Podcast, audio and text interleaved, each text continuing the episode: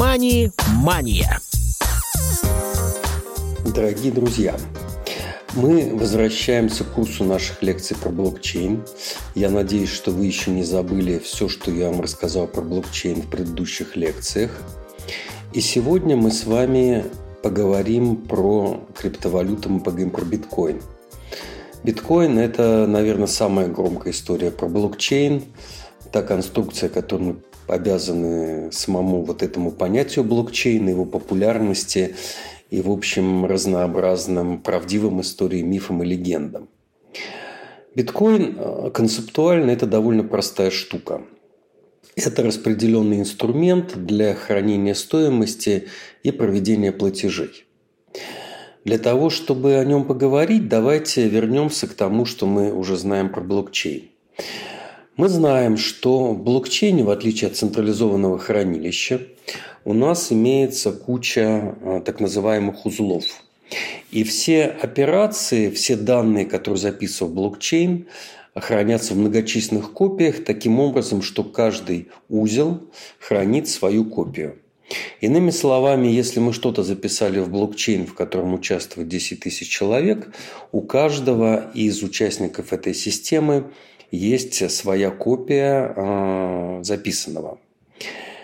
Это а, позволяет говорить о том, что блокчейн является крайне надежной системой, которая к тому же не подвержена рискам централизации. Там нет никакого единого игрока, единого оператора, который может самовольно менять информацию, которая в этот блокчейн записана. Если у нас с вами какие-то карточки отличаются от остальных, мы проводим голосование – и, соответственно, а, та версия карточки, которая а, набрала большее число голосов, признается верной. И дальше в нашем блокчейне хранятся только вот эти верные версии карточек. Кроме этого, мы еще с вами знаем, что карточки связаны в цепочке, причем они связаны таким образом, что вы не можете вынуть из вот этих цепочек одну карточку, ее подменить. Если вы захотите подменить одну запись, вы должны подменять всю цепочку. И это делает э, блокчейн, по сути дела, неподделываемой конструкцией. Мы с вами хорошо понимаем, что эта конструкция довольно сложная, она такая тяжелая, требует большого количества вычислительных операций. И ее имеет смысл использовать, когда у нас нет центрального доверенного института. Например, мы с вами уже обсудили простейшую платежную систему, в которых э, данные о наличии денег а, у участников и данные о э, транзакциях между участниками содержатся на карточках. И мы показали, что это делается в блокчейне довольно просто. Мы сначала делаем карточку номер один, в которой мы описываем некое начальное распределение денег. Например, каждому э, участнику блокчейна выдаем по 100 миллионов рублей. А дальше мы туда размещаем карточки с транзакциями. И, собственно, все эти транзакции остаются навсегда, и мы всегда можем проверить, действительно перевел ли Иванов Петрову деньги, или это он, собственно, придумал и пытается обмануть нас и систему в целом. Как я уже говорил, э, эта конструкция довольно похожа на биткоин. Но а, чтобы лучше понять, как работают криптовалюты, откуда там возникают такие понятия, как майнинг, мы с вами а, пройдемся по этой конструкции с самого начала. Значит, что мы с вами делаем? Давайте сначала себе представим ситуацию, а, когда у нас есть старая модель, когда у нас есть начальная карточка, Соответственно, на этой карточке у каждого из участников системы есть по 100 миллионов рублей. И после этого каждый, кто хочет послать кому-то деньги, например, Иванов Петрову, размещает в системе карточку с соответствующей записью. Например, Иванов передает Петрову 10 рублей, причем мы еще можем написать, когда передает, за что передает. Это тоже блокчейн попадает навсегда. Дальше эта карточка распределяется между всеми участниками. Каждый получает копию. Если мы задаемся вопросом, сколько денег у Иванова или была ли такая транзакция, мы просто опрашиваем всех участников. И версию, которую набрала большинство голосов, соответственно, мы признаем верной. Это очень хорошая конструкция, но она содержит один э, простой дефект. Если мы с вами предполагаем, что мы находимся все вместе, все участники блокчейна, живьем на каком-нибудь большом стадионе, мы всегда можем убедиться, что э, каждый из участников, собственно, держит у себя эту стопку карточек, и в случае голосования каждый участник э, предъявляет свой единственный голос. В компьютерном мире все немножко по-другому мы прекрасно понимаем, что у нас нет никаких э, картонных карточек, нет никакого волшебного скотча, которым мы эти карточки склеиваем в цепочку. У нас имеется программа на компьютере, которая как-то оперирует с данными. И действительно, у всех участников блокчейна биткоина есть небольшая программа, которая умеет э, создавать карточки, подписывать их электронно-цифровыми подписями участников, рассылать всем участникам для хранения и участвовать в голосовании. Здесь возникает э, одна очень простая проблема. Она состоит в том, что если мы э, с вами э, делаем все это на компьютере, то у нас никто не мешает какому-нибудь из участников запустить на своем компьютере, например, 100 тысяч копий одной программы или 100 миллионов копий программы. И, соответственно, если он достаточно умело сделает вид, что эти копии э, никак не связаны с друг с другом, то мы их будем воспринимать как независимых участников. Они будут, э, собственно, участвовать в процессе. И когда они захотят, когда попадется какая-нибудь большая важная транзакция, они, собственно, транзакции легко заменят. И в силу того, что у нас есть очень много голосов – вот э, под нашим управлением в такой системе, они всегда получат большинство и засунут эту транзакцию к нам в блокчейн. Мы уже коротенько обсуждали э, механизмы, как с этим можем бороться, но в случае блокчейна, э, биткоина, давайте начнем с самого начала. Что мы с вами делаем? Предположим, у нас есть, опять-таки, карточки, и Иванов хочет заплатить Петрову 10 рублей. Как мы знаем, э, у нас нет других механизмов, кроме как разместить эту транзакцию на карточке и разослать ее всем участникам. Но давайте мы при помощи алгоритма э, системы немножко модифицируем этот процесс. Что мы сделаем? Мы на этой карточке будем э, размещать некую задачу, достаточно сложную.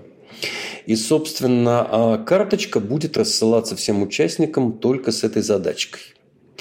Дальше все участники получили э, эту карточку и начинают задачку решать на перегонки. Соответственно, тот, кто решает ее первый, рассылает всем остальным участникам ответ.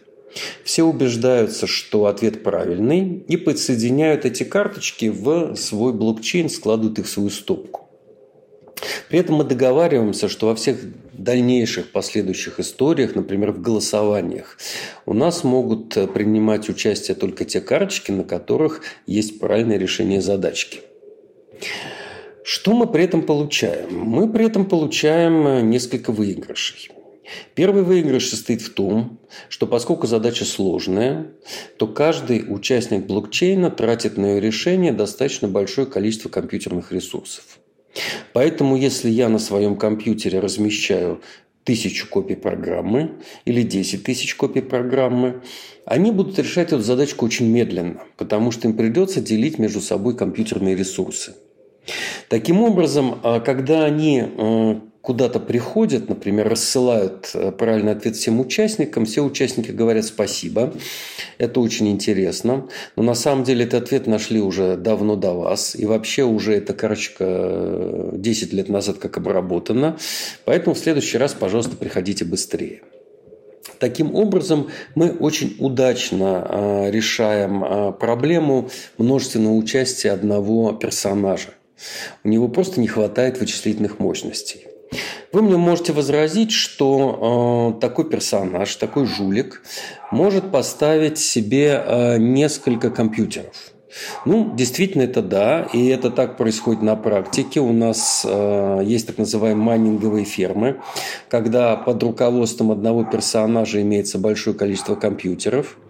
Но, э, тем не менее, э, все равно этих компьютеров может быть 100, тысяча, даже если их будет 10 тысяч, все равно на фоне а, миллионов а, компьютеров, участников большого блокчейна, например, биткоина, эти а, мощности кажутся мизерными. Соответственно, вторая задача, которую мы решаем при этом, это мотивация. Тот э, удачливый участник, тот удачливый майнер – который решил задачу первым, получает от системы вознаграждения. Она добавляет к карточке с настоящей транзакцией вторую транзакцию, которая тоже настоящая, но деньги возникают как бы из ниоткуда. Просто наш алгоритм на данный момент пишет во все карточки, что вот этот вот счастливый участник, самый быстрый майнер, а, получает транзакцию из ниоткуда на 6,25 э, биткоина. Таким образом, мы мотивируем людей э, участвовать в системе за вознаграждение. То есть все люди участвуют. Это, разумеется, лотерея. Кто-то решает быстрее, кто-то медленнее. Кому-то повезет, кому-то не повезет. Но, тем не менее, все активные участники с в определенном смысле с равной вероятностью получают вознаграждение за то, что они поддерживают работу цепочки биткоина. На самом деле биткоин устроен гораздо интереснее. Во-первых, вот эта задачка, которую он присоединяет к карточкам, она постоянно усложняется. Когда биткоин только начинался и делал свои первые шаги, Задачка была очень простая. Ее можно было решить, в принципе, с авторучкой и с листочком бумаги. Потом, э, соответственно, э, когда алгоритм видит, что задача начинает решаться слишком быстро, он автоматически увеличивает сложность этих задач. При этом э, алгоритм увеличения сложности работает следующим образом. Он старается, чтобы некий блок транзакций, условно говоря, это тысяча транзакций, присоединялась к системе за 10 минут. Иными словами, когда участников было мало, задачки были очень легкие. Когда стало много участников, и вероятностно они стали быстрее находить правильные решения, когда участники стали использовать гораздо более сложные и мощные компьютеры, система начала тормозить их деятельность за счет того, что предлагает э, гораздо более сложные задачки. Мало того, э, вознаграждение падает. Изначально э, каждый успешный майнер за каждую успешно обработанную карточку мы э, не обсудили эту тонкость, я просто коротко упомяну, что в биткоине по техническим причинам на карточке содержится не одна транзакция, а порядка тысячи. Так просто удобнее. Итак, э, каждый успешный майнер, который обработал карточку, получал э, порядка 25 биткоинов. Ну, слово «порядок» я сказал по э, своей профессиональной физико-теоретической привычке. На самом деле он, конечно, получал ровно 25 биткоинов. И вот это вознаграждение постоянно падает. С тех с того момента, как система а, стартанула и присоединила в себе в цепочку 210 тысяч блоков, это вознаграждение падает вдвое. Соответственно, если а, это произошло еще раз, ну даже если не если, а когда, то вознаграждение падает еще вдвое. И поскольку мы уже с вами знаем, что обработка карточек в системе происходит примерно с постоянной скоростью, один блок за 10 минут, то мы можем сказать, э, что за 4 года вознаграждение майнеров падает э, ровно в два раза. Можно легко посчитать, что э, в 2140 году у нас вознаграждение кончится совсем. То есть оно станет настолько маленьким, что компьютер его не будет отличать от нуля. Соответственно, а, к этому моменту будет сгенерен 21 а, миллион биткоинов, и, соответственно, майнинг закончится. Как мы будем мотивировать майнеров? Это тоже уже хорошо известно. Это вознаграждение за а, каждую транзакцию – уже сейчас а, вы можете к своей транзакции добавить определенное поле, в котором вы пообещаете, что вы успешному майнеру, кроме вознаграждения системы, доплатите еще сколько-то денег. Зачем это нужно, почему это хорошо? Потому что, вообще говоря, майнеры могут выбирать, какие транзакции брать в обработку. И если вы пообещаете вознаграждение, очень велика вероятность, что именно вас майнеры возьмут в обработку первым. Ну, собственно, сейчас эта история уже работает. на майнинге зарабатывают денег больше, чем на комиссиях за транзакции, но наступит момент, когда практически все вознаграждение будет начисляться в виде вознаграждения за транзакции. Таким образом, мы с вами знаем а, довольно много про биткоин. А, мы уже знаем даже больше, чем большинство людей, которые именуют себя экспертами. Почему? Ну, например, э, в отличие от большинства экспертов, вы понимаете, что майнеры не добывают никакие биткоины, никакие токены. Их просто нет.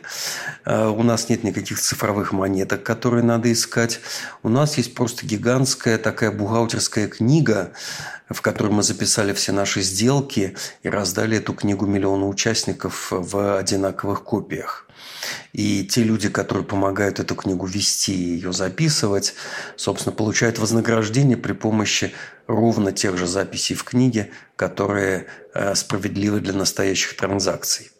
Тем не менее, вот эти слова монетки, токены, биткоин, они оказались очень удобными, и их иногда э, употребляют э, даже, в общем, профессиональные эксперты, я в том числе. Почему такая замысловатая история? Почему в биткоине такие странные системы вознаграждений, почему все так замысловато сделано. А, давайте проговорим это еще раз немножко под другим углом. В отличие от нашей э, первоначальной простой платежной системы на карточках, в биткоине нам не нужно раздавать деньги с самого начала.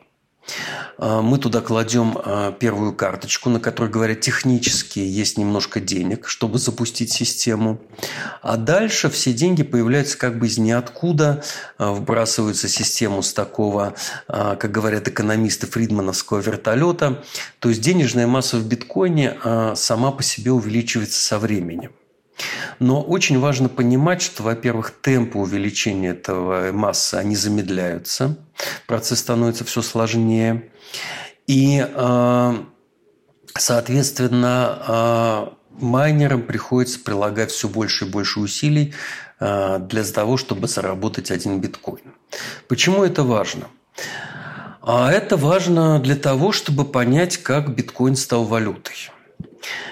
Почему, собственно, биткоин меняется на деньги? Почему вот эти вот э, комбинации записей, математические функции, найденные числа стоят столько денег? Там 30 тысяч долларов или 3 тысячи долларов или даже 300 долларов?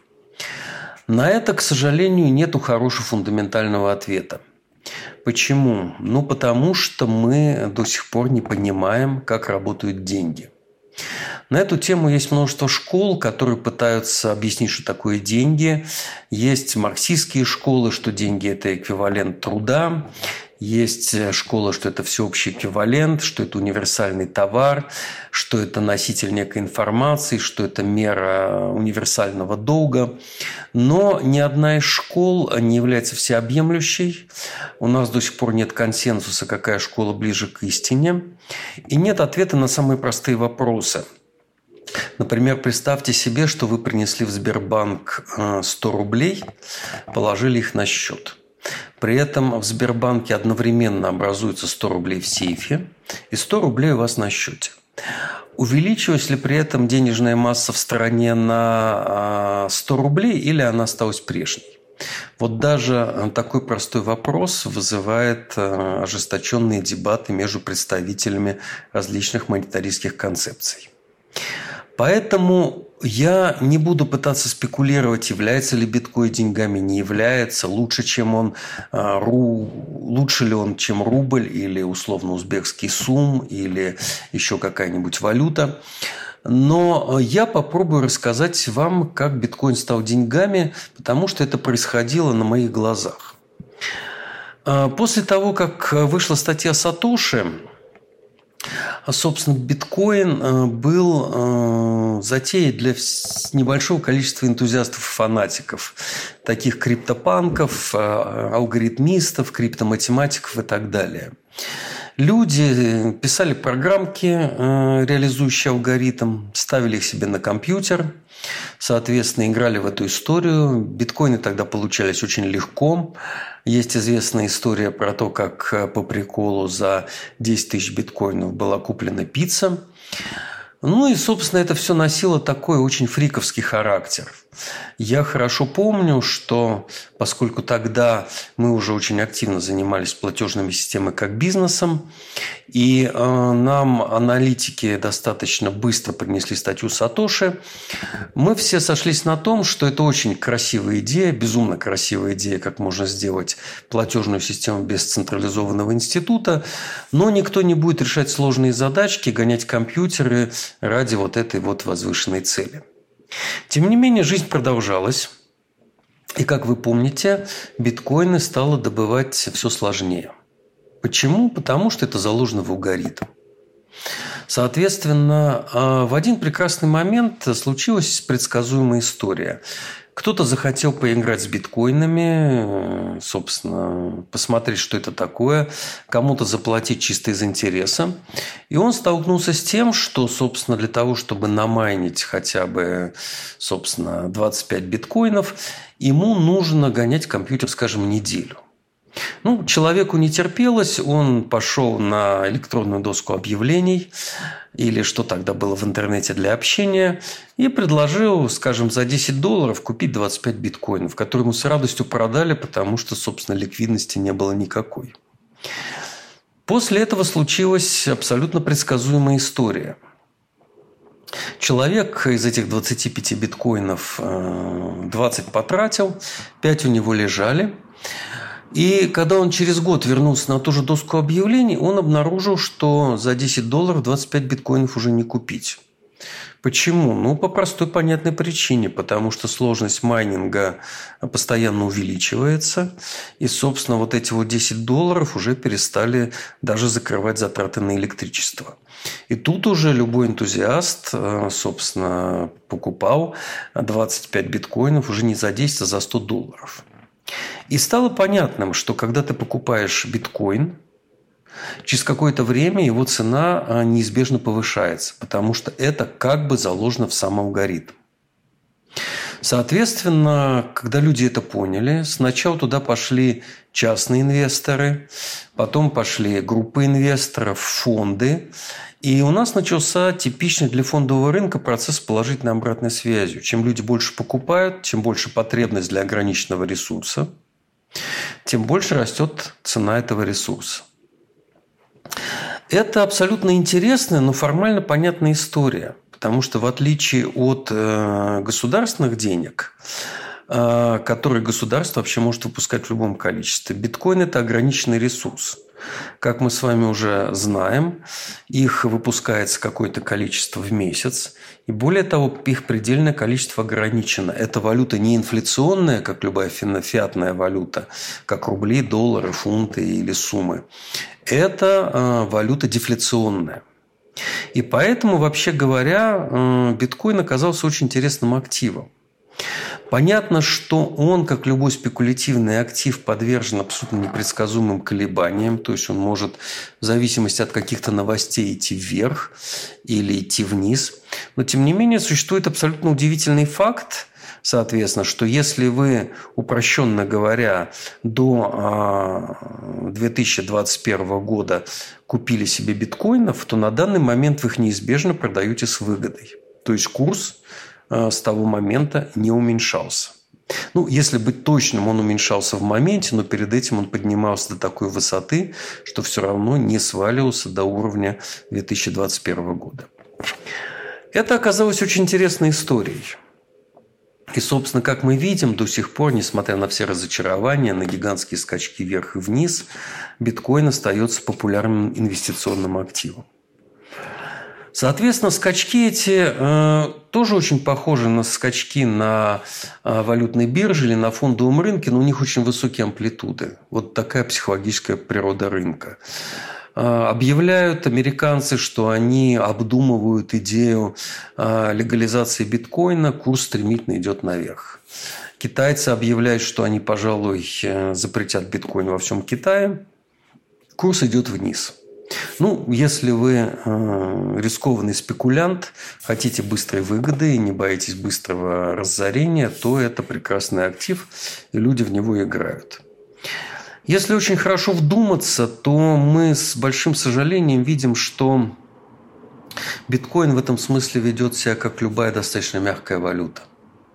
И хотя за ним не стоит никакого государства, тем не менее, а, что мягкая валюта, что биткоин, соответственно, ведут себя очень похоже с точки зрения колебаний, плохой предсказуемости и, в общем, абсолютно случайного стахастического поведения в моменте.